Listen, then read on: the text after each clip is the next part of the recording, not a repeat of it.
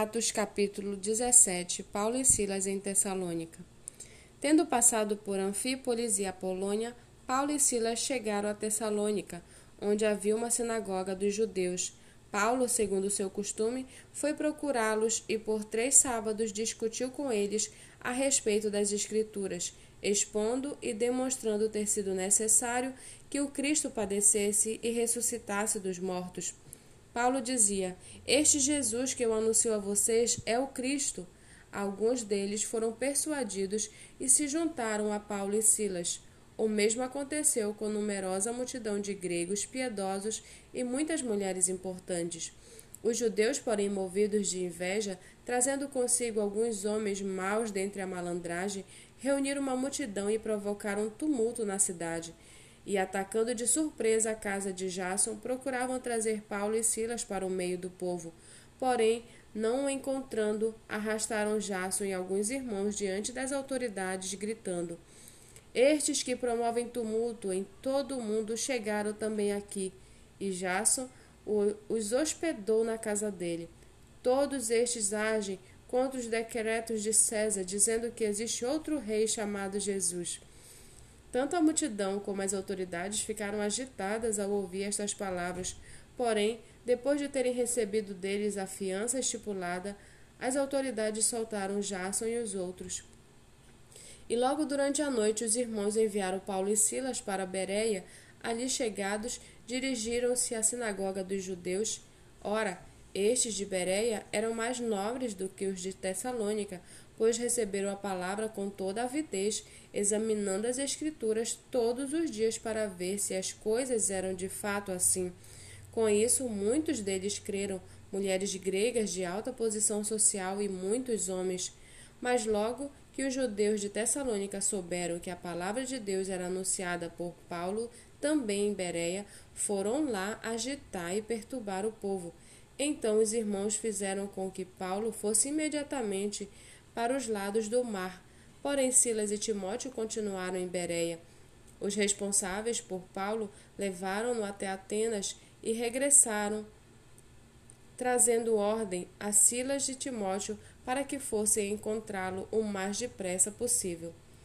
Enquanto Paulo os esperava em Atenas, o seu espírito se revoltava em face da idolatria dominante na cidade. Por isso falava na sinagoga com os judeus e os gentios piedosos, também na praça todos os dias com os que se encontravam ali. E alguns dos filósofos epicureus e estoicos discutiam com ele, havendo quem perguntasse: "Que quer dizer esta tagarela, esse tagarela?" Outros diziam: "Parece pregador de deuses estranhos." Diziam isso porque Paulo pregava Jesus e a ressurreição. Então, tomando consigo, levaram-no ao Areópago, dizendo: Podemos saber que nova doutrina é essa que você ensina? Pois você nos traz aos ouvidos coisas estranhas e queremos saber o que vem a ser isso. Acontece que todos os de Atenas e os estrangeiros residentes não se ocupavam com outra coisa senão dizer ou ouvir as últimas novidades. Então Paulo, levantando-se no meio do Areópago, disse: Senhores atenienses, Percebo que em tudo vocês são bastante religiosos, porque andando pela cidade e observando os objetos de cultos que vocês têm, encontrei também um altar no qual aparece a seguinte inscrição: Ao Deus desconhecido. Pois esse que vocês adoram sem conhecer é precisamente aquele que eu lhes anuncio. O Deus que fez o mundo e tudo o que nele existe, sendo ele Senhor do céu e da terra, não habita em santuários feitos por mãos humanas, nem é servido por mãos humanas como se precisasse de alguma coisa, pois ele mesmo é quem a todos dá vida, respira respiração e tudo mais.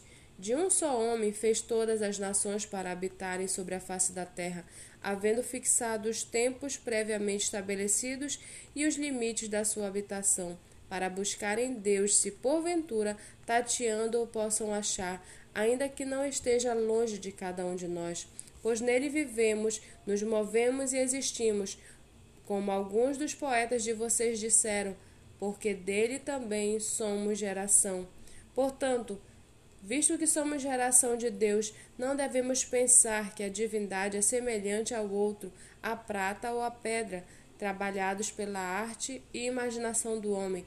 Deus não levou em conta os tempos da ignorância, mas agora ele ordena a todas as pessoas, em todos os lugares, que se arrependam, porque Deus estabeleceu um dia em que julgará o mundo com justiça por meio de um homem que escolheu, e deu certeza disso a todos ressuscitando-o dentre os mortos. Quando ouviram falar de ressurreição de mortos, uns zombaram e outros disseram: A respeito disso, ouviremos você em outra ocasião. A essa altura, Paulo se retirou do meio deles. Houve, porém, alguns homens que se juntaram a ele e creram. Entre eles estava Dionísio, o Aeropagita, uma mulher chamada Damares, e com eles mais algumas pessoas.